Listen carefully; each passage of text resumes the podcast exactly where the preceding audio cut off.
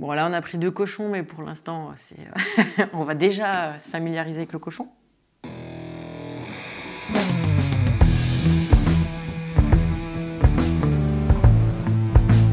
Le vin, le jaja, le pinard, le pif. Il existe une ribambelle de termes pour désigner ce breuvage que nous aimons tant, le jus de raisin fermenté. Et c'est parce que nous l'aimons plus que tout que nous voulons mieux comprendre ce qui fait un bon vin. Cépage, climat et terroir y participent, mais avant tout, il y a la patte des vigneronnes et des vignerons. Je suis Romain. Je suis Florian. Je suis Antoine. Nous sommes trois copains et nous vous emmenons à la rencontre de ces hommes et de ces femmes dans leur domaine pour les interroger sur la magie de leur métier et leur vie au milieu des raisins, des vignes et des barriques. Bienvenue à toutes et à tous dans le bon grain de l'ivresse.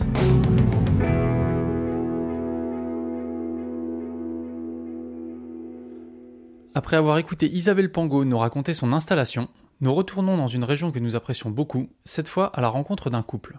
Direction le domaine Les Dolomies, à Passenant, dans le Jura. Installés depuis une dizaine d'années, Céline et Steve Gormali cultivent leur passion et leur plaisir de partager aussi bien que leur vigne.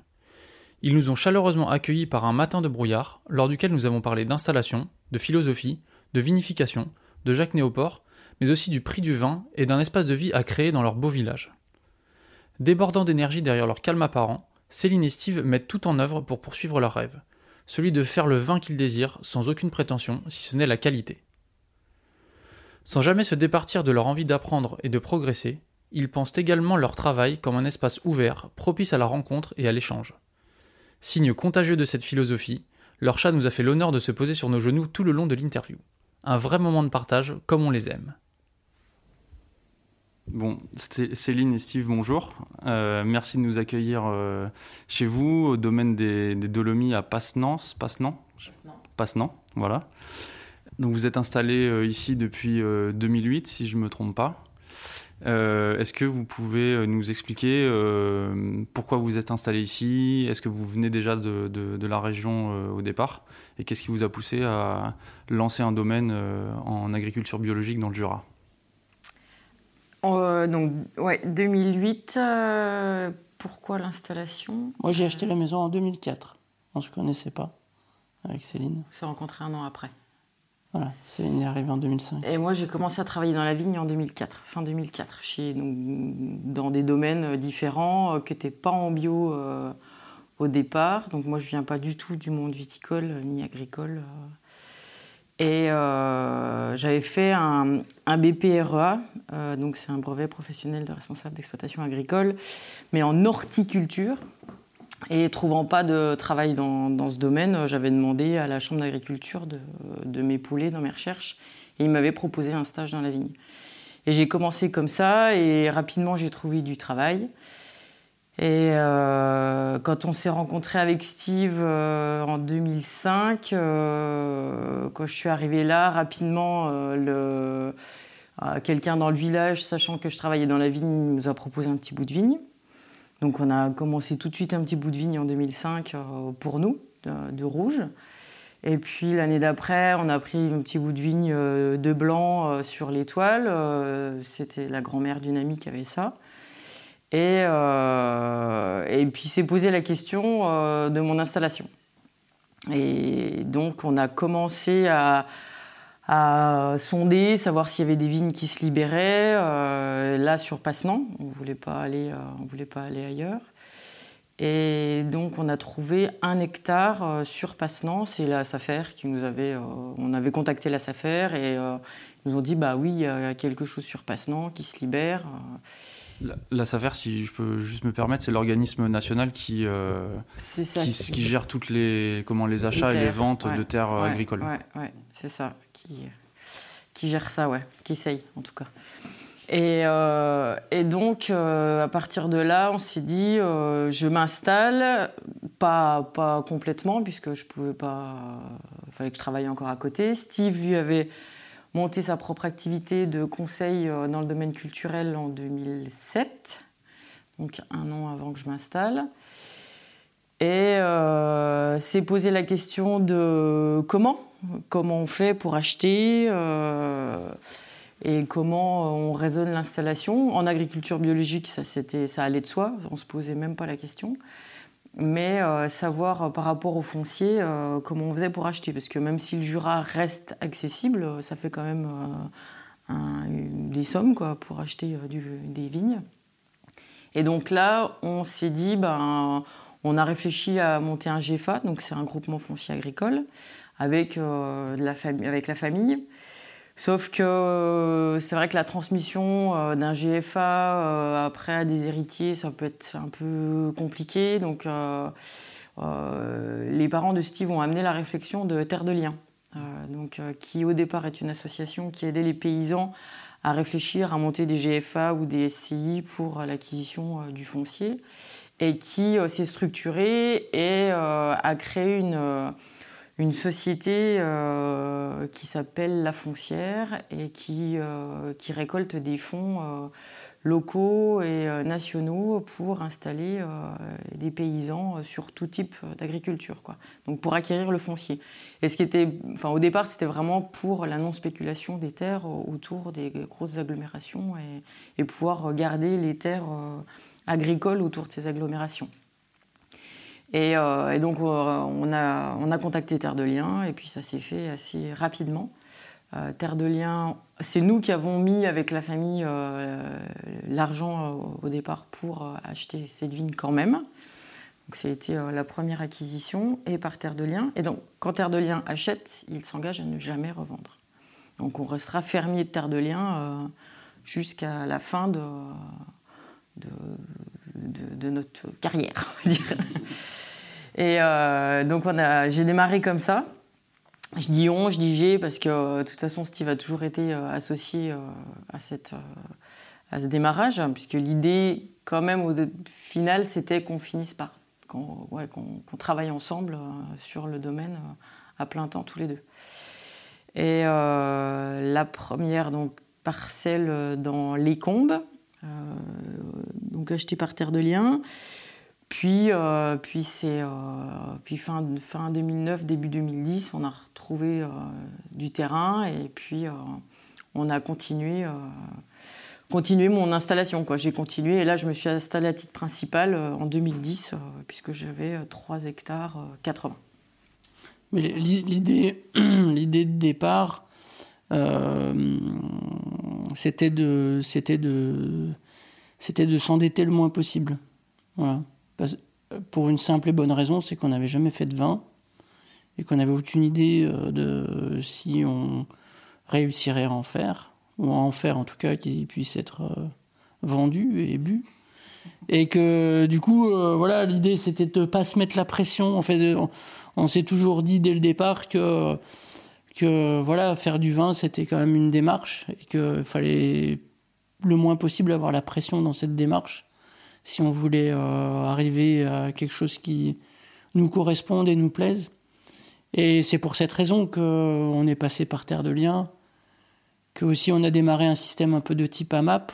On, était, on avait repéré un vigneron euh, au Pic Saint-Loup, euh, Christophe Beau, qui, qui avait écrit un, bouquin dans le cadre de, des éditions Repasse sur un système qu'il avait mis en place une vingtaine d'années avant, euh, euh, de, location de cèpes de vigne, qui permettait en fait de mettre en place un dispositif de type AMAP avec des, gens qui, qui préachetaient une partie de la récolte et qui lui permettaient d'apporter euh, bah, de la trésorerie à un moment où, la ferme en avait besoin. Donc nous, on a fait un peu, on est allé rencontrer Christophe, on a, on a un peu étudié son dispositif et puis on l'a adapté à notre sauce. Et donc, euh, au moment de l'année de l'installation de Céline, on a, euh, invité euh, la famille, les amis à venir nous rencontrer, leur, présenter notre projet, et puis leur proposer d'adhérer à quelque chose dont ils ne savaient pas ce que serait le, résultat final. Alors, sauf qu'il y avait ce que disait Céline, le 2006 et le 2007, on avait fait un peu de vin pour nous permettait de faire goûter euh, quand même quelque chose. Et donc voilà, on a démarré en 2008 avec 70 familles qui ont pris des contrats de, des contrats de location de CEP et qui ont apporté une partie en fait de la trésorerie, de la trésorerie du démarrage. Voilà. On a fait un petit emprunt à la nef à côté et puis Terre de Liens qui achetait la vigne avec de l'argent qu'on avait mis nous, nous et mes parents. Donc globalement, on aurait pu faire l'opération sans, sans, faire appel à Terre de Liens. Voilà, et donc du coup, on était assez. On était, on n'avait pas de pression. La maison, c'était la maison que j'avais achetée pour habiter. Y avait pas, on n'a pas fait d'investissement particulier dans une cave où on a fait avec un pressoir à cliquet que j'ai récupéré dans, dans la cave de la boucherie euh, qui était tout pourri, qu'on a découpé à la tronçonneuse et, que j'ai complètement refait. Euh, voilà, donc après on a fait avec les moyens du bord euh, au départ et pendant et puis c'est nous vu qu'on avait ce réseau de locataires de cèpes de vigne, c'est eux qui pendant au moins deux ou trois ans sont venus faire les vendanges. Pendant les week-ends, on faisait les vendanges que des week-ends. Et voilà, et donc du coup, on a démarré avec, euh, avec zéro moyen, quoi. avec un emprunt de 20 000 euros, avec un emprunt de 20 000 euros et euh, toute, cette, toute cette organisation autour qui permettait que, euh, que ce soit possible. On a fait comme ça 2008, 2009, 2010. Peut-être qu'en 2011, on a dû commencer à, à vendanger un peu la semaine, avec, mais encore avec des gens qui, qui nous filait un coup de main. C'est, euh, Est-ce que vous pouvez nous expliquer un peu plus en détail comment fonctionne ce système d'AMAP pour le, pour le vin? Euh, donc 70 familles qui ont, qui ont adhéré. C'est un, c'est un contrat, euh, on a fait ça pendant 9 ans dans cette formule-là. C'est un contrat que les gens prenaient pour 3 années ce qui nous permettait d'avoir une vue quand même aussi sur trois années euh, de, rentrée fixe. Et euh, il y en avait pour toutes les bourses, puisque ça allait de 6 à 24 bouteilles. Ça faisait 6, 12, 18, 24. Et les gens payaient une année à l'avance le vin qu'ils auraient euh, l'année d'après. Et on a fait ça 9 ans avec plus ou moins 70 familles sur ces 9 ans. Euh, on a fait une année blanche, euh, on avait besoin de se repositionner euh, sur, sur ce système parce que ça nous demande une logistique assez importante parce qu'il faut garder les vins. Globalement, on n'a pas de place ici, donc on joue au Tetris en permanence et c'est vrai que garder ces vins-là sur trois années, sur trois années, quand des vins d'une année euh, sont pas finis et qu'il faut garder quand même ceux qui sont finis. Enfin, ça fait, euh, ça fait plus plus du carton euh, qui s'accumule dans un coin. Donc on a fait une année blanche pour euh, revisiter cette histoire. Et on a lancé l'année dernière un nouveau contrat où on fait plus que 12 bouteilles. Et on a une cinquantaine de familles qui sont adhérentes. vu que ça faisait des contrats plus importants, ça, ça a fait partir ceux qui, euh, ceux qui avaient moins, moins de moyens ou ceux qui se disaient que, que bah, on n'en avait pas besoin. Et globalement, on n'en a pas besoin, c'est sûr. Euh, c'est un système qu'on conserve pour l'instant parce que parce que c'est un réseau de copains, que euh, c'est plutôt sympa. Et puis, c'est vrai qu'au départ, les vins qui étaient mis dans ces, dans ces cartons, c'est nous qui choisissions ce qu'on y mettait. Et c'était des vins de moins de 10 euros. Alors les vins de moins de 10 euros, ça a marché euh, les trois premières années, puis après on n'en avait plus des vins de moins de 10 euros. Donc euh, on a gardé le système comme ça, on a réévalué un petit peu le prix des, des contrats, mais euh, globalement aujourd'hui le premier prix dans nos vins c'est plutôt 12 et c'est vrai que ça faisait monter vraiment le, prix, du, carton. Et c'est intéressant pour les gens parce que ces, formules leur permettaient d'avoir des vins moins chers euh, chez nous. Plus d'avoir encore euh, un tarif, une remise s'ils achetaient des vins hors carton, hors contrat. Et donc on les invite. Euh, bon, Céline leur fait une petite lettre, enfin une petite lettre, un mail un peu sur l'actualité du domaine. Faisait, ouais. Faisait. Faisait. Ah, tu le fais au moins une fois par an encore, mais effectivement, avant, c'était beaucoup plus régulier. Et puis on invite, euh, parce qu'en fait au départ c'était famille et, amis, et puis progressivement eh ben, c'est devenu de plus en plus des gens qu'on ne connaissait pas euh, du tout. Et y compris là sur la dernière, euh, sur la, dernière série de contrats, on a, on a des, des, nouvelles personnes qui sont venues adhérer sans, sans qu'on sache d'où ils venaient ou qui ils étaient. Et donc on invite ensuite tous les locataires au moins pour un week-end pendant les vendanges. donc qui est un week-end où on vendange, mais qui est aussi un week-end un peu festif, voilà, Chacun amène une bouteille euh, qu'il a envie de faire découvrir aux autres, euh, une petite spécialité, euh, soit de lui-même, soit de, soit de sa région. Enfin voilà, l'idée c'est de, c'est, de bosser, mais c'est aussi de passer un, vraiment un bon moment. Quoi. Donc là, autant pendant les vendanges, c'est plutôt des gens locaux qu'on embauche. Autant là, voilà, c'est des gens qu'on loge. Enfin, les, gens, s'il y a des gens qui viennent d'assez loin, on a voilà, des, Alsaciens, des, des Mosellans, des, gens de Paris, des gens voilà, qui, mm. qui viennent un peu partout euh, et donc qui viennent passer un week-end euh, pendant les vendanges. Donc ça, le, pour le moment, enfin voilà, ça reste. Euh, bah, même quand on a fait l'année blanche où on n'a pas eu de contrat, on a quand même maintenu ce week-end parce que parce qu'on a des on a on a un noyau dur qui qui veut venir vendanger et c'est vrai que c'est sympa, ça nous fait un week-end vachement, vachement sympa. Oui, il y avoir une bonne ambiance. Oui. Après, quand on fait un gros, euh, quand on fait des grosses vendanges et que, euh, ce qui est pas si souvent finalement, mais comme l'année dernière où on a vendangé euh, 12 jours ou ou quand au milieu on a, on met en plus le week-end et qu'il y a, il y a, y a plus de temps de pause en fait. Euh, c'est vrai que là après ça, ça pour nous, c'est dur. Pour nous, c'est un peu, c'est un peu dur. Ça, plus, euh, plus bah, les trois enfants, euh, plus tout le reste quoi, du quotidien. Quoi. C'est vrai que quand on met le week-end de vendange avec les copains au milieu euh, des vendanges de semaine, c'est, c'est un peu, ouais, c'est fatigant. Parce qu'en général, on ne boit pas de l'eau, donc ça, ça ajoute à la fatigue.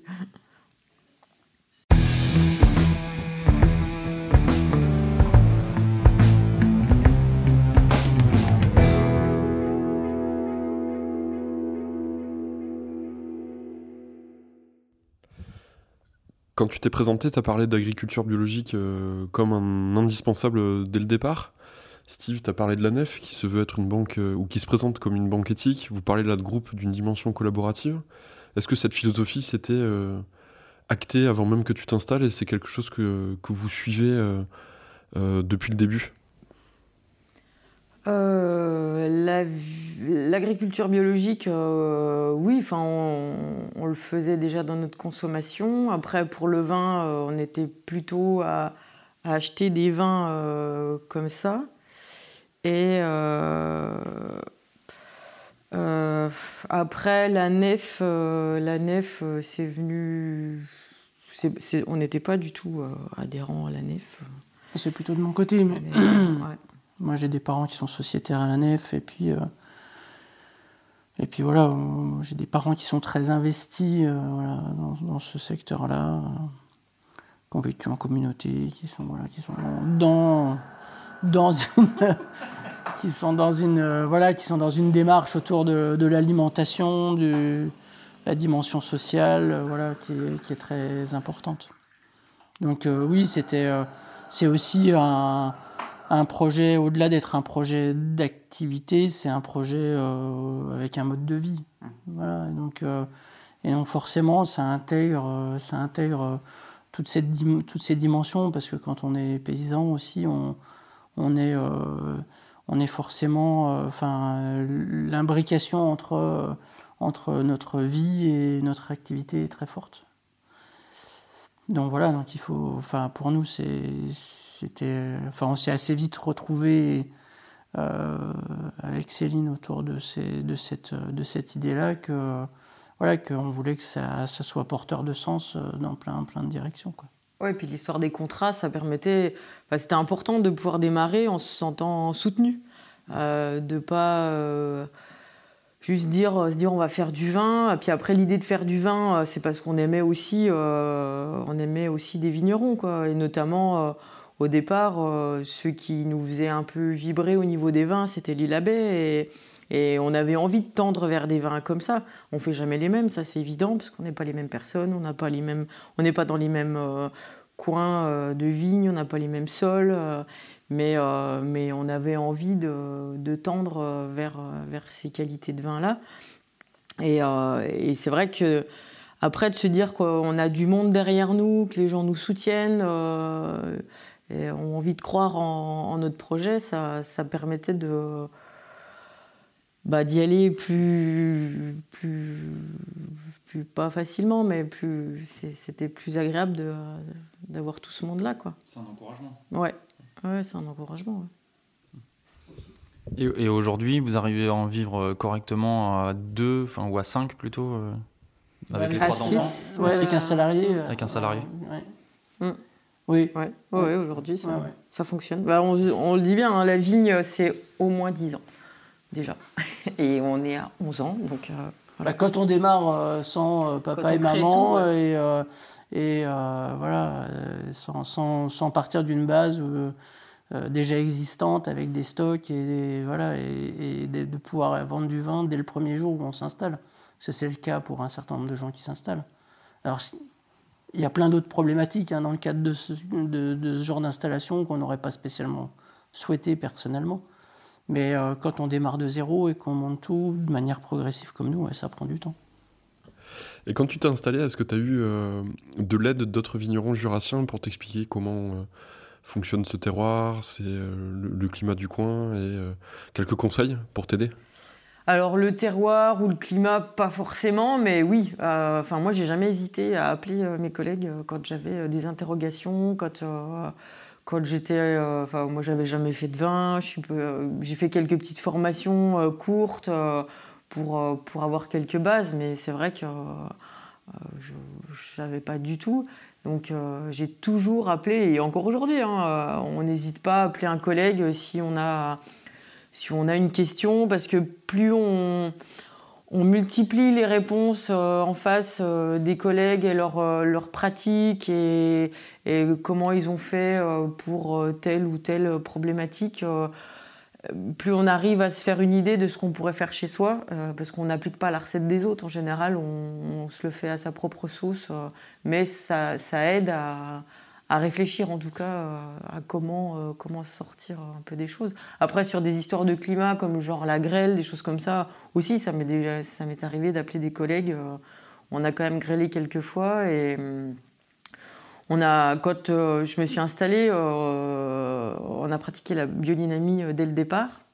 Alors avec l'arrivée des enfants, ça s'était un peu calmé parce que c'est vrai que ça, ça prend un peu de temps en plus du reste euh, de, faire passer les préparations, euh, les silices et tout ça. Donc c'est vrai qu'on en a un peu moins fait euh, sur, sur la on va, dire, sur la période de 14, ouais, 13, 14, 15. Et puis on s'est dit on va s'y remettre vraiment plus sérieusement, mais en s'équipant. Quoi, parce que moi je brassais tout à la main et, et ça prend encore du temps. Et c'est vrai qu'on a quelques vignerons bio dans le Jura qui sont assez pointus et sur, euh, des, problèmes en tout cas de, grêle euh, et autres, euh, ils, savent à peu près comment réagir. Quoi. Donc ça aide d'avoir des gens comme ça. Et puis, on, puis les gens donnent facilement leurs conseils, leur avis. donc c'est plutôt assez sympa, il y a un bel échange. La, biodynamie, vous l'avez mise en place dès le, dès le lancement du domaine? Ouais. ouais. Moi, j'ai fait les formations, euh, l'initiation à la biodynamie avec Pierre Masson euh, ouais, dès le départ. je faisais partie d'un groupe de biodynamistes dans le, dans le Jura. Et puis voilà, encore une fois, l'arrivée des enfants a un petit peu calmé les choses. c'est vrai que j'étais plus en veille sur plein de trucs euh, parce que ça prend du temps. Et puis quand on a envie de, quand on fait des enfants, euh, c'est plutôt pour euh, pouvoir s'en occuper, passer du temps avec, avec elles et, euh, ne pas les faire garder plus plus quoi. Donc ça demande ça demande de repartager les choses quoi.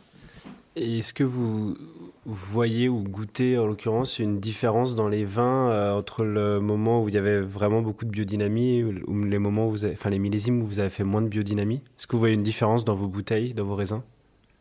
Ben, il y avait, c'est sûr qu'il y avait de la, il y avait de la précision. Je pense qu'il y a eu, il y a eu certainement un peu de flottement euh, quand, quand, il n'y avait pas de biodynamie, mais je pense que c'était pas que ça.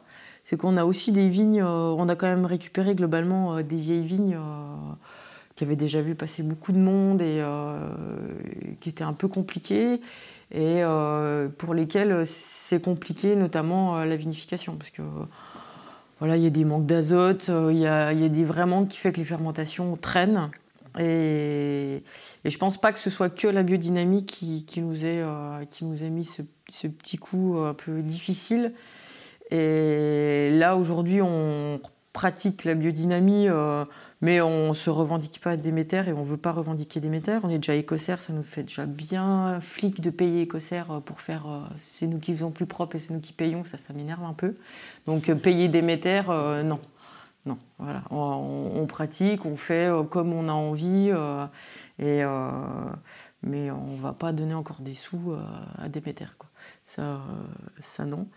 Mais par contre, on s'est dit qu'il fallait qu'on réfléchisse sur notre, euh, sur notre pratique à la cave. Euh, on avait besoin d'être plus précis, de, pouvoir mieux, euh, mieux contrôler nos vins parce qu'on ne bosse pas sans soufre chez nous. Ça nous est arrivé et ça nous arrivera plus, je pense, à l'avenir. Mais même sans bosser, en bossant avec un petit peu de sulfite, on a quand même des problèmes de fermentation euh, et de, pouvoir finir euh, les sucres et enfin voilà, un tas, un tas de soucis. Et donc de bosser en tout cas en, en nature, on va dire, euh, parce que qu'est-ce qu'on met sous nature, euh, c'est toujours un peu euh, compliqué. Il n'y a pas de définition claire, donc le champ est un peu vaste. Ouais, le champ est assez vaste. Quoi. Après, il y a une association des vins nature, mais c'est, on a droit des doses de sulfite, mais voilà, qui sont, qui sont bien en dessous de, de Déméter. alors en dessous du bio, ça on n'en parle pas, parce que quand même en bio, on a le droit d'en mettre quand même assez pas mal quand même. Et mais on avait besoin de revoir un peu euh, notre pratique et pour ça, on avait besoin de se former. Et euh, donc cette année, on a, on a fait. Euh, moi, j'avais été en communication téléphonique avec Jacques Néoport un peu, pas mal dans l'année dernière. Donc Jacques Néoport, je ne sais pas si ça vous parle. Nous oui, mais pas trop nos auditeurs, donc si vous pouvez dire un mot, ouais, s'il vous plaît. C'est un monsieur qui, qui suit et qui a suivi beaucoup de vignerons en France euh, sur euh, leur vinification. Un monsieur qui a travaillé euh, avec Jules Chauvet, qui, qui, qui, a fait beaucoup d'expériences sur les vinifications.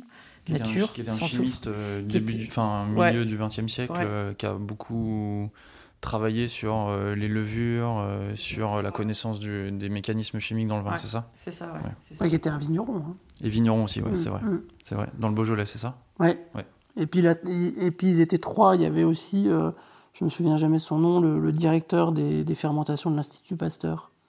Ils étaient trois en fait à, à, avoir euh, fait un énorme travail sur, euh, sur la question des vinifications sans soufre.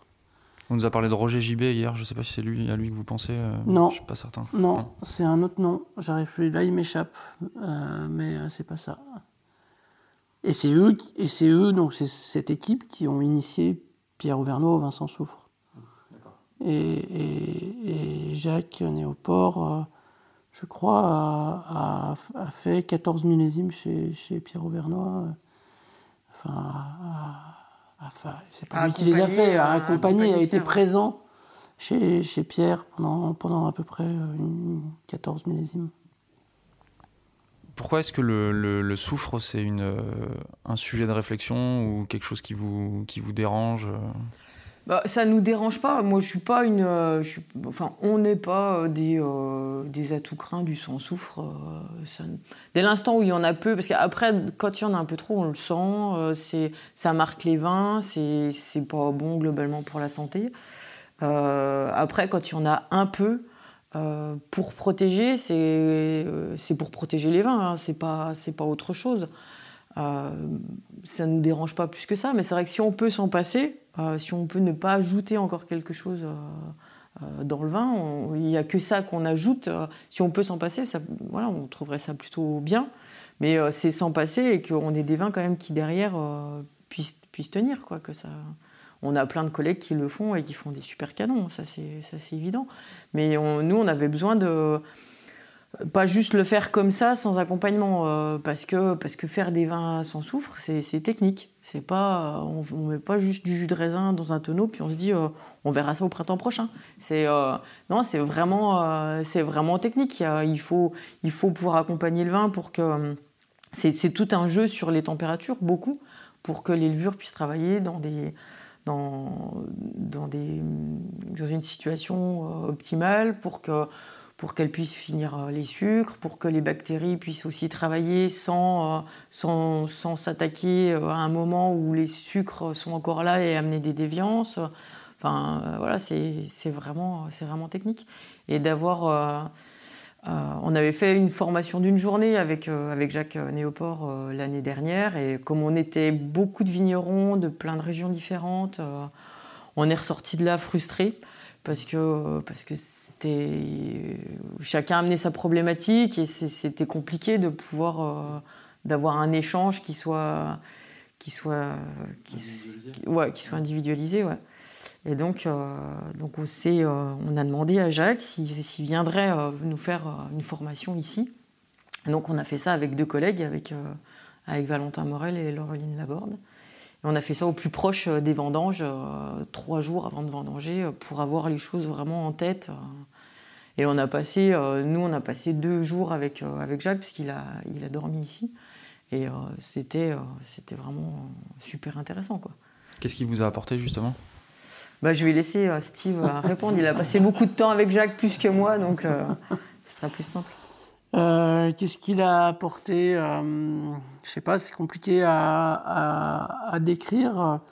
Euh, je pense qu'il a, il a amené, il a amené plein d'idées ou de pistes sur l'observation, surtout. Alors l'écoute et, et l'écoute, l'odorat et le visuel sur, euh, sur ce qui se passe en fait euh, euh, du moment où on ramasse les raisins jusqu'au moment où, notamment les fermentations démarrent. Quoi.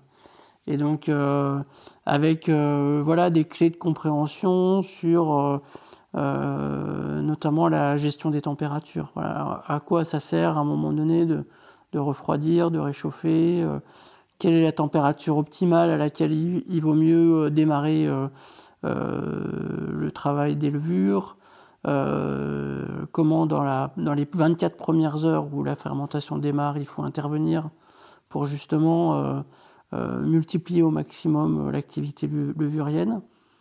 Et comment après observer et suivre l'évolution des, fermentations en se disant que pour chaque cuvée, il va y avoir des paliers de température optimum auxquels les levures vont travailler. Donc c'est beaucoup d'observations, euh, d'enregistrement, de, température, de voilà. Et euh, donc on a, vraiment travaillé sur des, levains avec lui, donc euh, préparer des levains qui soient qui permettent de démarrer nos fermentations dans des conditions optimum. Et puis euh, ensuite, euh, voilà, travailler sur ces températures euh, autant qu'on puisse le faire, puisque on a un bâtiment maintenant qui est, climatisé, donc on, peut faire fluctuer un peu la température, mais pas non plus être très précis. On a quelques cuves qui sont thermorégulées, donc on peut aussi jouer un peu sur la température. Mais des fois, quand tous les vins sont dans le même local, c'est compliqué d'arriver à être, très fin dans, la gestion des températures. Donc euh, voilà, en tout cas, euh, dans la réflexion sur un, projet d'investissement sur lequel on est maintenant sur euh, des nouveaux locaux, on, se dit que vraiment la question du froid, enfin du froid et du chaud, de la gestion des températures, ça sera un des axes importants dans ce nouveau lieu pour pouvoir, bah, pour pouvoir maîtriser un peu plus le processus biologique et chimique euh, sans intervention, sans intervention avec des produits, quoi. Et enfin, nous, on n'utilise que du sulfite. En général, on en utilise un, petit peu sous le pressoir, pas tous les ans, mais un petit peu sous le pressoir. Et souvent à la fin des fermentations malolactiques, parce que on a une habitude ici euh, euh, qui s'est produite quasiment tous les ans, sauf, en 2014 et qui est en train de, ne pas se reproduire cette année, qui est que les fermentations malolactiques se passent en pleine fermentation alcoolique et, et où après, du coup, on a, on a ces soucis de d'alcoolique d'alcoolique qui dure très très longtemps avec avec voilà avec des, des, déviances qui arrivent des fois sur les vins voilà. Vous pouvez nous décrire un peu, euh, enfin tous les deux, ou toi Céline, le, les différents sols que vous avez, ce que ça apporte comme, euh, comme caractère au, vin, enfin l'intérêt que vous y trouvez euh, pour, pour, ces parcelles la, première parcelle qu'on qu'on a fait, donc les Combes, qui, est, qui, qui appartient à Terre de Liens, c'est des vignes qui sont sur des marnes rouges, sur lesquelles il y a une faille, euh, avec des fonds un peu de, de marne grise. Donc c'est là qu'on trouve aussi un, pas mal de dolomie, d'où le nom du domaine. Et, euh, et, globalement, ça, ça nous fait des vins qui, sont, euh, qui ont des acidités assez marquées. C'est des vins qui sont assez tendus, avec une, belle salinité. C'est assez, ouais, c'est assez, assez épuré, quoi. Et c'est on a quand même globalement, de toute façon, des vins qui sont assez tendus dans les blancs euh, chez nous. Euh, et ça, c'est des vignes qui, étaient, qui avaient dans les 60-70 ans quand on les a prises. Et là, maintenant, euh, on a arraché, on replante, parce que les vieilles vignes, c'est bien, mais c'est le même travail pour, pour, peu de, pour peu de récoltes. Donc là, petit à petit, on, renouvelle le parcellaire aussi pour pour pouvoir avoir un petit peu plus de raisin. L'idée, c'est de ne pas augmenter la surface, mais c'est de, de pouvoir euh, replanter et d'avoir plus de raisins sur les surfaces qu'on a aujourd'hui.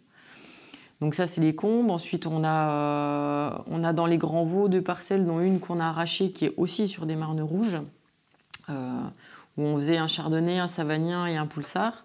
Donc là, on a arraché l'année dernière. on va laisser reposer encore deux ans de 3 ans, et puis on replantera, on replantera sur cette parcelle qui est aussi une, parcelle terre de lien, et euh, sur laquelle on remettra euh, normalement du poulsard. on fera aussi une sélection massale de gamay qu'on a dans un village voisin, qui est aussi sur des marnes rouges, et, on aimerait pouvoir l'implanter ici.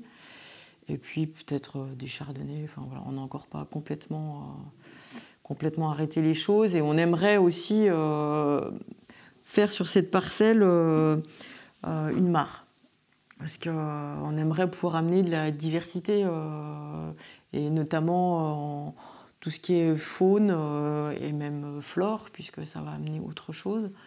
Et qui est déjà aussi une parcelle en plus qui est entourée par, des, par une grosse prairie où il y a des vaches et enfin, on trouve ça chouette qu'il y ait une vraie, euh, une vraie diversité euh, dans, au milieu de cette, euh, cette monoculture. Voilà, donc là, il y, a cette parcelle-là. Ensuite, on part plus au fond des Grands Vaux. Et là, on a, a des savagniens qui ont une cinquantaine d'années sur, sur des marnes brunes et qui font aussi des vins assez précis assez complexes, parce que c'est déjà des vieilles vignes avec beaucoup de finesse. Euh, c'est globalement tout ça des vins qui, peuvent être euh, bu assez rapidement, mais euh, qui, gagnent vraiment avec le temps. Et on a les boutonniers de l'autre côté du village, où là on est, on est sur, sur des argilo-calcaires. C'est un petit peu plus léger, des sols qui ressuient plus vite, parce que là, les marnes qu'on a là-bas, c'est des sols qui sont qui sont globalement assez lourds, euh, assez humides, et quand ils sèchent, ça devient du béton. Quoi. Et, là, de l'autre côté, euh, c'est des sols qui sont quand même un peu plus souples. Il y a quand même pas mal aussi de, cailloux. Euh, et là-dessus, on a, des, des pinots noirs, des chardonnays et des trousseaux. On a replanté des trousseaux et des chardonnays. On va replanter encore des chardonnays.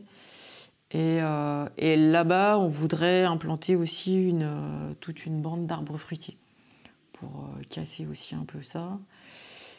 Et, euh, et, puis après, bah, on, va, on part un petit peu plus loin, à 8 km de là, euh, sur Neuvy-sur-Seille, sur des coteaux très abrupts. On a Chardonnay, Savagnin.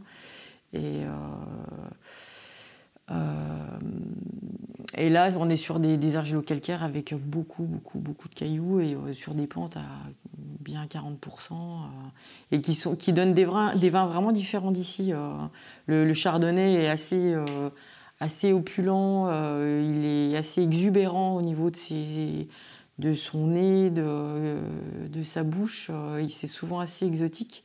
Et puis des savaniens qui sont, qui, sont, qui ont plus d'amertume, qui qui ont aussi des acidités, mais je sais pas comment, comment tu les définirais toi? Euh, je sais pas, enfin ouais, ils sont, ils sont assez, c'est assez, différent quoi, vraiment euh, de là. Et, euh, et là-bas, on a aussi essayé, là on a, un essai en cours avec des poules parce qu'on a un problème de, mange-bourgeons, donc des chenilles qui viennent nous manger les bourgeons quand ils grossissent. Et là, on a une cinquantaine de poules qu'on aura laissées un mois sur la parcelle pour essayer d'aller d'aller manger ces petites chenilles et, leurs œufs, enfin, et tout ce qui, tout ce qui pourrait. voilà, donc euh, ça, résultat au printemps. Et on a aussi une vigne donc sur Château Chalon euh, qui, euh, qui nous donne des vins hyper tendus, plein de plein d'agrumes. voilà, tous ces vins sont vraiment très très différents quoi. La parcelle que vous avez en Château Chalon, vous la faites en vin houillé, non oxydatif, et vous ne produisez pas de vin en appellation Château Chalon alors déjà, elle n'est pas dans la zone d'appellation. Parce que les zones d'appellation, euh, on ne sait pas trop bien comment ça marche en fait. Vous avez aucun vin, tous vos vins, ils sont en, vin, de France, aujourd'hui? On a tout sorti de l'appellation. Pourquoi? C'est un choix. Euh, parce que globalement, euh, au niveau des agréments, c'était un peu compliqué. Euh, ça bouge quand même pas beaucoup. Euh, après, on en est responsable, on n'y va pas. Hein. donc, euh, c'est sûr que si on participe pas, on n'aide pas à faire bouger les choses, mais on assume. On a normalement dans le, dans, Côte du Jura, tout ce qui est vin tranquille, c'est une, une, roulette. Quoi. Ils viennent, on fait une déclaration de mise en bouteille, ils viennent prélever je sais pas, un rouge, un blanc sur les, euh, les 3, 4, 5 bouteilles, euh, enfin 5 cuvées qu'on va mettre en bouteille. Et, euh, et, quand on s'est fait retoquer un vin, il y a trois dégustations. Donc il y a deux gratuites de dégustation et la troisième, quand on n'est pas agréé, est payante. Et donc en première dégustation, deux fois, on s'est fait refouler un chardonnay qui a été agréé à la deuxième dégustation. Mais à partir de là, on se faisait prélever absolument tous les vins. Tous, tous les vins. Et euh, c'est pas ça la règle. Et ça m'a beaucoup énervé. Donc euh, j'ai dit, bah, puisque, enfin, je me suis dit, nous nous sommes dit que, que puisque ça, on ferait plus de déclaration de mise en bouteille, puis qu'on les laisserait venir. Et là, euh, ça a mis trois ans avant qu'ils reviennent hein, quand même. Et, et, donc ils sont revenus en disant, bah voilà, vous avez euh, pas fait de déclaration de mise en bouteille, machin. Donc je lui ai expliqué que moi j'étais pas d'accord avec le principe euh, qu'on vienne prélever tous les vins alors que c'était pas ça la règle. Donc elle est tombée d'accord avec moi. Et donc on a redémarré, euh, redémarré les, les, déclarations de mise en bouteille et les prélèvements. Donc premier prélèvement qu'elle refait, elle prélève un chardonnay et un, et un pulsar. Et elle prélève un pulsar sur lesquels il y avait il y avait quasiment plus de bouteilles, euh, tout était réservé, tout était presque parti, et ces bouteilles-là allaient s'en aller, quoi, parce que c'était réservé. Donc le chardonnay était agréé, et le pulsar, non. Euh, on reçoit un courrier disant qu'il avait de la volatile, donc c'était et au-dessus de la norme, donc euh, et que c'était qu'on avait deux solutions dans, tout de suite, c'était soit contester l'analyse, soit détruire, détruire le lot. Et donc euh, je l'ai appelé, je dis bah, on va pas contester, de toute façon on va faire l'analyse au même endroit que vous, donc euh, c'est pour qu'ils nous disent la même chose, on va pas payer deux analyses. Hein. J'ai après euh, détruire le lot, là tout de suite c'est pas possible, on n'en a plus quoi. Et donc on a hum, elle m'a dit, elle était très embêtée parce que ça lui était pas arrivé, jamais arrivé. Et, euh, je lui ai expliqué, je lui ai dit, mais vous vous rendez compte quand même que ce vin-là, euh, alors il y en avait peu de bouteilles, il y avait 500 bouteilles, c'était une toute petite cuvée, quoi. J'ai dit, ce vin-là, on l'a vendu qu'à des professionnels, quoi, à des restaurateurs, à des cavistes. Euh, s'ils avaient, alors d'accord, il y a une norme, mais en tout cas, le vin, il a plu beaucoup, quoi. Et on en aurait eu beaucoup plus, on en aurait vendu beaucoup plus, quoi. Elle me dit oui, mais ça j'entends, mais euh, c'est pas mon problème. Voilà, il y a une règle, une norme, pouf, on applique, c'est tout quoi. Et, euh, et, derrière, il s'est rien passé, mais on s'est un petit peu renseigné de savoir euh, voilà, ce qui pouvait arriver si, ben, déclenchait l'artillerie, quoi. Et donc c'était, ça pouvait aller d'un rappel de l'organisme qui chapeaute la, certification, de rappel aux règles et tout ça à nos frais. Donc ils viennent nous réexpliquer comment ça fonctionne et on paye pour qu'ils le fassent. Parce que de toute façon, on paye. Hein, ça, on paye à chaque fois, on paye beaucoup. Hein. Et, euh, et, sinon, euh, donc euh, et sinon, là, vu que les vins étaient plus chez nous, ça pouvait être une demande des services de l'État de rapatriement des vins à nos frais auprès de nos clients pour destruction.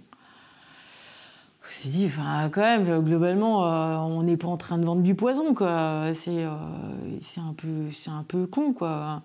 Donc c'est soit soit il s'offrait deux solutions euh, à nous, soit on restait dans la OC et à se dire ben, les vins qui pouvaient euh, sortir un peu de la norme, eh ben, on fait quoi? On, triche. Et euh, soit, soit ben, du coup, on en sort. donc on en est sorti. Et globalement, on en est plutôt content. Parce que quand même, dans la vie, que ce soit personnel ou professionnel, des comptes à rendre, il y en a quand même plus, plus. Et aujourd'hui, on, on a plus ce compte-là à rendre et, euh, et, ça nous va plutôt bien. Après, c'est un peu dommage par rapport à l'AOC parce qu'il y a des gens qui sont battus pour euh, voilà, la défense des AOC, la mise en place des AOC euh, dans les régions. Mais aujourd'hui, il faudrait que tout ça, ça évolue et que les normes, qu'elles soient nationales ou européennes, elles évoluent également. Aujourd'hui, on ne fait pas les mêmes vins qu'il y a 20 ou 30 ans. Quoi. Le problème, c'est que ça met du temps à, bouger et que globalement, ça bouge pas beaucoup.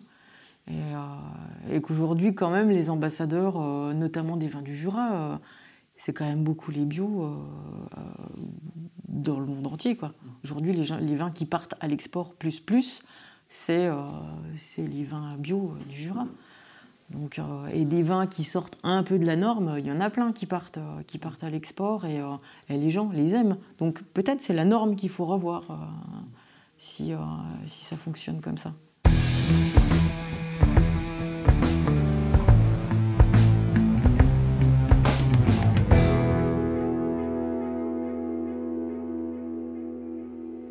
Alors je voudrais changer complètement de sujet, même si on en a un tout petit peu parlé au début du prix des vins.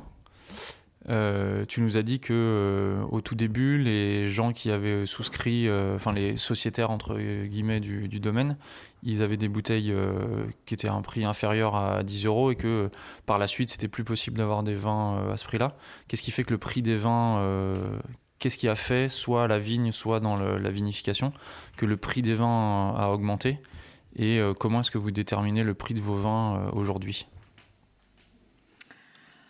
Alors, euh, on, a, déjà démarré quand même euh, sur des prix euh, qui n'étaient pas bas au départ.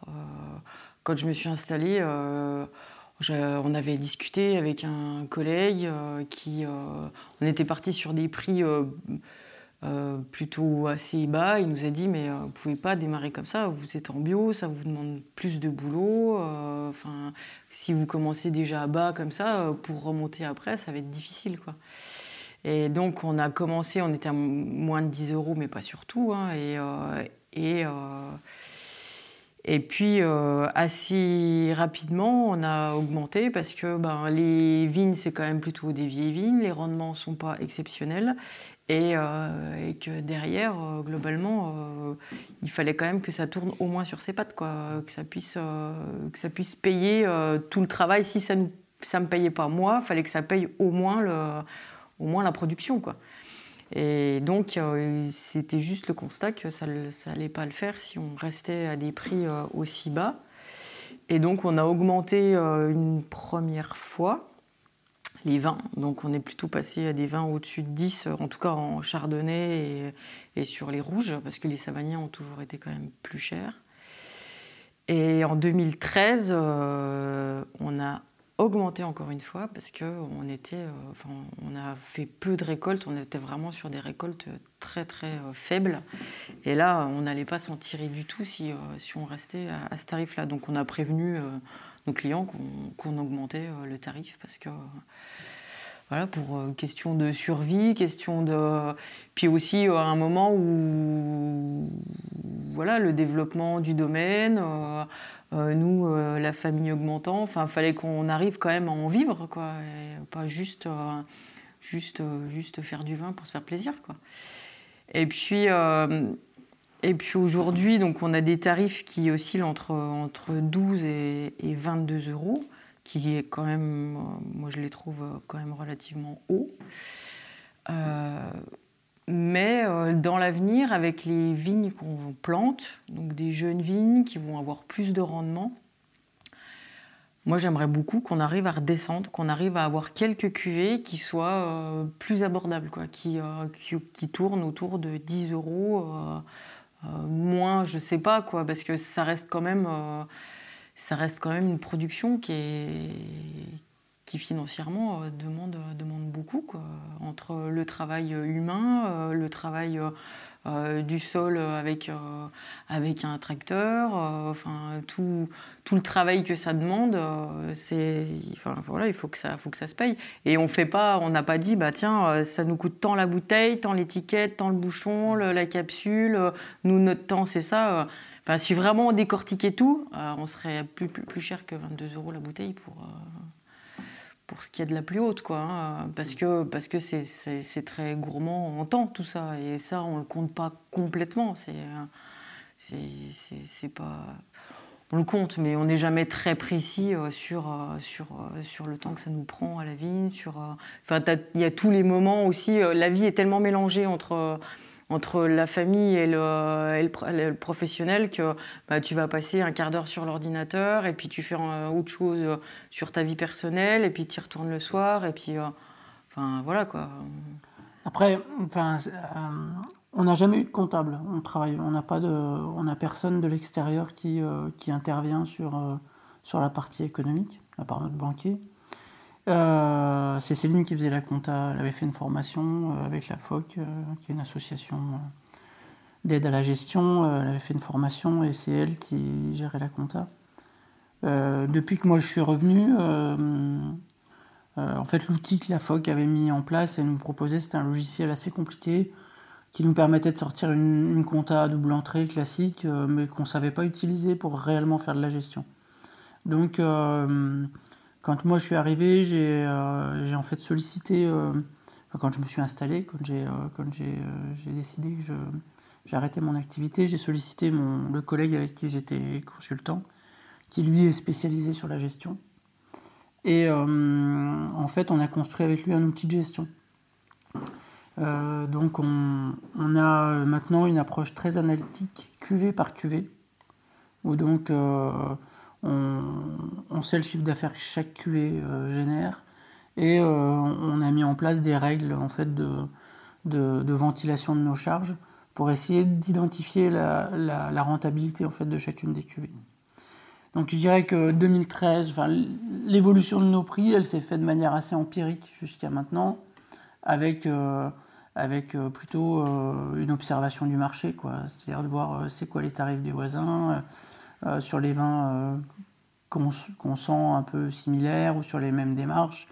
Et euh, voilà, on a choisi, nous, notre politique tarifaire avec ça, avec aussi un copain qui est un peu un chef d'entreprise, qui, qui, aime bien nos vins, qui nous a aidé un peu, qui, est, qui lui un, quelqu'un qui, qui, qui n'hésite pas à nous dire les choses. Voilà, donc on, a, on a pas mal confronté avec lui cette question-là, parce qu'on était Céline plus que moi, mais assez frileux sur cette question de, des prix. Hein, on voit aujourd'hui un certain nombre de collègues qui vendent très peu cher, qui font des vins super, euh, mais qui s'en sortent, enfin, qui ont du mal à s'en sortir, quoi. Vous pensez à qui, par exemple? Ouais, je vais peut-être pas dire de nom. mais en tout cas, voilà. Vous, nous parlez de bon vin, donc euh, ça nous intéresse. en off, on vous le dira. Mais euh, voilà, des collègues qui, qui, vendent leur vin très peu cher et on se dit, mais, mais comment ils peuvent y arriver? Et effectivement, on, alors après, on n'est pas, on vit pas chez eux, on n'a pas, on n'a pas le nez sur leurs chiffres et tout ça, mais euh, on sent bien que c'est plus compliqué, quoi, euh, d'arriver économiquement à, s'en sortir. Donc, euh, donc voilà, nous on a fait ce choix-là à un moment donné, qui n'a posé aucun problème au niveau commercial, on n'a pas changé de clientèle et qui nous permet aujourd'hui de vivre décemment, de pouvoir employer quelqu'un, pas encore à temps complet, mais si on, voilà, dès qu'on pourra, ça sera à temps complet. Donc voilà. Et avec cette idée de, à un moment donné, diminuer les prix, on a maintenant, nous, cet outil de gestion qui va nous permettre de, poser des choix en fonction de nous et de notre réalité, de notre production. Et de pouvoir dire, là, on peut, là, on peut pas, mais pour des raisons, euh, avec une analyse économique sur vraiment la rentabilité de euh, notre activité. Et pas juste euh, au pifométrique en disant, voilà, on va baisser là parce que, voilà. Oui, mais on a aussi des collègues qui ont décortiqué euh, complet euh, sur, euh, sur une bouteille et ça tourne plutôt bien plus cher que ça, quoi. oui, oui, Par exemple, le, le MAC20, c'est une fois, on a eu une discussion avec des collègues qui, qui disaient, mais nous, du MAC20, on, le, propose, enfin, on le propose peu parce que on trouve du MAC20 à, assez peu cher, à 12-13 euros dans le commerce. Et ils disent, euh, vu les taxes sur les, sur les alcools, le, vieillissement du mar, les pertes qu'on a, et tout ça, ils disent, mais en dessous de 20 euros, euh, on s'en sort pas en fait. Enfin, c'est le prix minimum, quoi. Et euh, c'est vrai que nous, on le vend, alors on le vend 16 TTC, enfin, ça fait du 13 euros hors taxe. Et par exemple, ce prix-là, on en faisait très peu, puis c'est quelque chose qu'on propose très peu. On le, on le fait jamais goûter aux pros, par exemple, parce que nous, c'est pas un vin qu'on qu'on boit, nous. C'est un vin assez sucré, c'est pas quelque chose qui nous intéresse particulièrement. Mais on se rend compte qu'on en fait quand même tous les ans et qu'au final, euh, au final bah, certainement qu'on le vend pas du tout assez cher. Enfin, que ça paye, à, ça paye à peine, euh, à peine le, voilà, le, ce que ça nous coûte. Je pense qu'on perd de l'argent là-dessus, en fait. Mais ça s'équilibre, globalement. Quelles sont les expériences que vous conduirez à l'avenir sur, les, euh, sur le domaine? Eh ben, les, là, les animaux, euh, on essaye d'introduire petit à petit euh, ouais, des animaux. On a, donc on a cette expérience avec les, poules. C'est 50 poules pondeuses de réforme qui vont finir en poules au pot, mais euh, qui sont pas de chez nous hein, et qui, et, qui c'est pas nous qui allons nous en occuper. C'est des copains qui, nous ont passé ces 50 poules qu'on va nourrir tous les jours, dont on s'occupe. euh, tout, ce mois. Et euh, donc pour ces histoires de manche-bourgeon, si ça marche bien et si on a des problèmes de manche-bourgeon ailleurs, ben, on reconduira. Euh, on a pris des brebis pour mettre dans les parcelles qu'on a du mal à travailler et qui ont un enherbement un peu plus fort et qu'elles puissent aller brouter pendant la période hivernale. Là. Euh, bon, là, on a pris deux cochons, mais pour l'instant, on va déjà se familiariser avec le cochon. On sait qu'on a des collègues qui en, mettent, euh, qui en mettent dans les vignes, on a appris, mais après, euh, ils les mettent toute l'année et le cochon sème le raisin quand même. Donc, nous, on n'est pas dans un vignoble où on a quand même pléthore de raisins pendus. Euh, donc euh, on préférerait garder le raisin plutôt que ce soit le cochon qui le mange, mais voir à, quel moment éventuellement on pourrait les mettre euh, assez facilement. Et puis là, ces copains qui ont, ces élevages, de, ils, sont, ils sont vraiment sur plein d'ateliers, donc, donc les poules. Et on voudrait voir avec eux si, si on pourrait intégrer, pas simplement pour le mange-bourgeon, les poules, mais aussi euh, qu'ils puissent mener, euh, eux, un lot euh, de poules, enfin de poulets de viande sur nos parcelles. eux, ça leur fait un atelier de plus puisque c'est pas chez eux. Et puis nous, ça nous ça amène des animaux dans la vigne, quoi. Donc voilà, on réfléchit et on discute essaye d'échanger avec les collègues qui le font, euh, qui le font déjà. Et puis cette histoire de mar aussi dans la vigne, euh, c'est vraiment essayer de, diversifier un peu. On a quand même cette chance dans le Jura, c'est que la vigne, il euh, n'y a pas ce côté monocultural de l'Alsace ou, ou d'autres régions où vraiment on voit que ça des fois à perte de vue. Ici, ça reste assez assez, euh, assez hétérogène. Il y, a, il y a quand même des bois, il y a pas mal, euh, il y a pas mal de vaches, puisqu'on a quand même le, comté. Euh, et, c'est vrai que c'est chouette parce que c'est assez diversifié. Mais malgré tout, les coins de vigne, ça reste des coins de vigne, quoi, où il y a quelques, quelques surfaces d'hectares où il n'y a que de la vigne.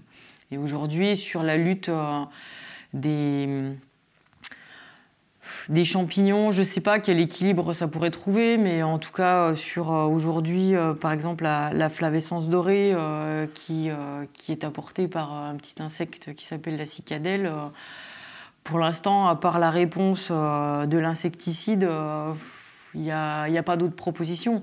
Et que ce soit un insecticide bio ou pas bio, ça reste un insecticide avec moins de rémanence pour le bio que pour le conventionnel, en tout cas, euh, ça reste un insecticide. Et l'idée, enfin, je dis, il faudrait réussir à développer pour essayer de réguler ces, euh, ces populations euh, de cicadelles. Vous avez eu des problèmes, vous, de flavescence dorée ces dernières années? Ben, on prospecte depuis l'histoire dans le Mâconnais. le Nez dans le verre est à l'initiative d'une proposition de prospection chaque année de, du vignoble pour euh, faire des analyses. Et donc, euh, chaque euh, automne, enfin fin d'été, fin d'été début d'automne, avant, avant que les feuilles tombent, de toute façon, on prospecte tout le vignoble pour, pour prélever les pieds qui seraient susceptibles, en tout cas, d'avoir un, une ressemblance avec la flavescence dorée. Donc il y a des analyses qui sont faites pour, pour définir si c'est ça ou pas. Et il y a déjà eu, euh, effectivement, ils en ont déjà trouvé sur Arbois et euh, il y a un petit peu plus au sud, là de chez nous, euh, où, il y a eu des arrêtés préfectoraux avec, arrosage d'insecticides. Mais le fait de prospecter, ça permettait aussi de pouvoir réduire ces zones d'arrosage parce qu'autrement, euh, c'est des, zones, euh, des zones qui font assez largement. Et après, selon un certain quota, c'est euh, un certain quota de, pieds dans une parcelle, c'est de l'arrachage. Enfin, voilà, ça permettait d'être déjà dedans avant, que, avant qu'elle arrive. Mais l'insecticide, moi je trouve, n'est pas, pas une réponse. Quoi. Comme dans tous les corps de métiers agricoles, euh, aujourd'hui, euh, clairement, il faudrait pouvoir plutôt rééquilibrer euh, ce que la nature le fait, le fait elle-même. Quoi. Et là, aujourd'hui, c'est l'homme qui déséquilibre tout ça. Donc là, l'idée, enfin, que ce soit sur l'intégration des animaux, que ce soit l'idée d'avoir une mare, de, de, mettre des fruitiers, on est vraiment sur travailler sur comment on augmente la résilience de nos vignes, quoi que ce soit par rapport aux événements climatiques extrêmes qu'on a de plus en plus régulièrement, ou euh, par rapport à, ces questions de maladies euh, qui se développent euh, voilà, quand on est dans des systèmes, des systèmes monoculturaux avec, avec une, approche identique de partout quoi, par rapport au travail du sol ou à ces choses-là. Donc là, l'idée, c'est de, de ramener de la diversité. quoi. Euh, je vous posais une dernière question, un petit peu générale. Est-ce que vous êtes content du, travail que vous faites aujourd'hui et des vins que vous, que vous produisez? Euh, Content. Euh, on est, ça évolue. Ce qui est chouette, c'est qu'on a un métier où on peut vraiment faire évoluer nos pratiques. Donc aujourd'hui, c'est plutôt. on est tout le temps en réflexion de comment on va faire à la vigne et euh, comment on va travailler nos sols, euh, à la fois pour les sols, pour euh, nous, pour. Enfin, c'est. Donc, je ne sais pas si on peut dire qu'on est content, mais en tout cas, on, on, continue à réfléchir. Et puis les vins, les vins, c'est pareil, quoi, ça, ça évolue. Là où on est content, on va dire, c'est que, c'est que les vins plaisent et qu'on n'a vraiment pas de difficulté à les vendre. Et c'est plutôt chouette, parce que c'est pas toutes les, toutes les régions qui peuvent se, pas se vanter, mais qui, puissent travailler dans ces conditions-là. Euh, aujourd'hui, euh, on bouge pas de chez nous et euh, tout s'en va. Donc nous, on fait, on fait trois salons dans l'année. Et globalement, on les fait pour sortir, c'est tout. Hein. Et puis rencontrer les collègues et, euh, et puis euh, pouvoir troquer du vin et euh, rencontrer les particuliers. Mais, mais je pense que voilà, on est content que tout évolue tout le temps, quoi, qu'on puisse, voilà, là, on va changer un peu, on change nos pratiques sur la vinif et, et, sûrement que ça va se ressentir sur les vins et et que, que c'est chouette, c'est vraiment un système qui avance, qui, qui évolue en permanence. Ouais, moi, enfin, je trouve qu'on on a on est arrivé à un stade où en fait on a, on a pas mal de, de liberté, on a de la on a de la marge de manœuvre, on a de la capacité à investir, à, à, à, mettre en œuvre euh, des, des rêves. Donc, euh, donc voilà, je ne vois pas ce qu'on peut avoir de plus. Et puis après, euh, voilà, il y a une dimension sociale qui est, qui est, qui est très riche, au travers des rencontres et des, échanges qu'on a avec soit les gens qui viennent nous voir là, soit les gens qu'on va aussi rencontrer en se déplaçant. Donc c'est euh, ouais, c'est euh, euh, c'est super riche. Et puis on arrive à, effectivement se, de plus en plus se dégager du temps, parce que c'est ça quand même une des, une des clés du bonheur, c'est d'avoir du temps pour, et eh ben pour, pour faire aussi d'autres choses. C'est-à-dire on est vigneron, mais on ne vit pas que pour ça. Euh, ce qui est des fois un peu la critique qu'on pourrait faire euh, à notre secteur, c'est-à-dire que euh, il y a des fois on aime bien aussi nous aller dans d'autres univers parce qu'on arrête aussi de parler de vin ou, de ne parler que de ça en permanence. Il y a des fois où chez nos collègues, voilà, on a l'impression que qu'il n'y a que ça qui existe, quoi. Mais non, enfin, la vie, c'est. enfin, voilà, alors nous, on a trois enfants jeunes qui nous le rappellent quand même beaucoup et souvent.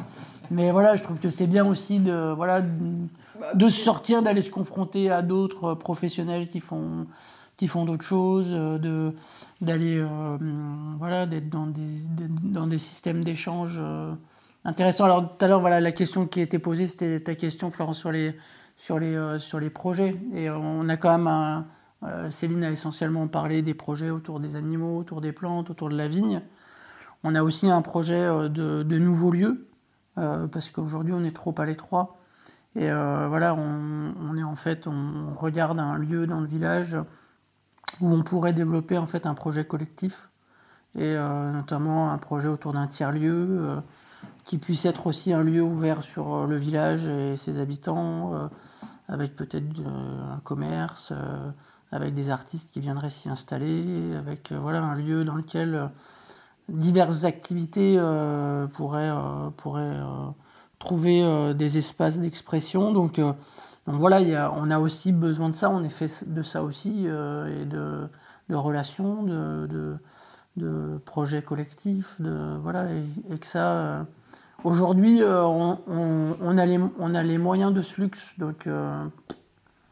Autant en profiter. Tout va bien. Voilà. bah, merci à tous les deux.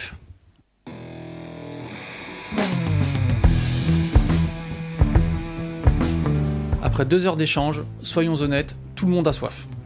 Il est donc temps pour nous de prendre la direction des chais pour goûter leur dernier millésime en cours de fermentation.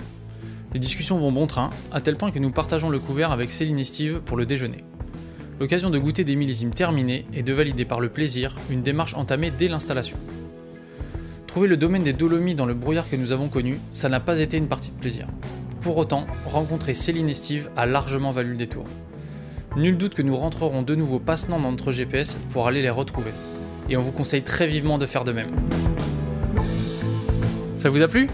Alors hop, direction votre appli de podcast favorite pour nous mettre 5 étoiles et un commentaire. À la réalisation aujourd'hui, Florian Nunez, Antoine Sica et Romain Becker. Merci à Emmanuel Nappet pour le mixage et à Emmanuel Doré pour la musique originale du générique. Merci également à Lena Mazilu pour les graphismes. On se retrouve très vite pour rencontrer une nouvelle vigneronne qui n'a pas la langue dans sa poche. D'ici là, buvez bon et à bientôt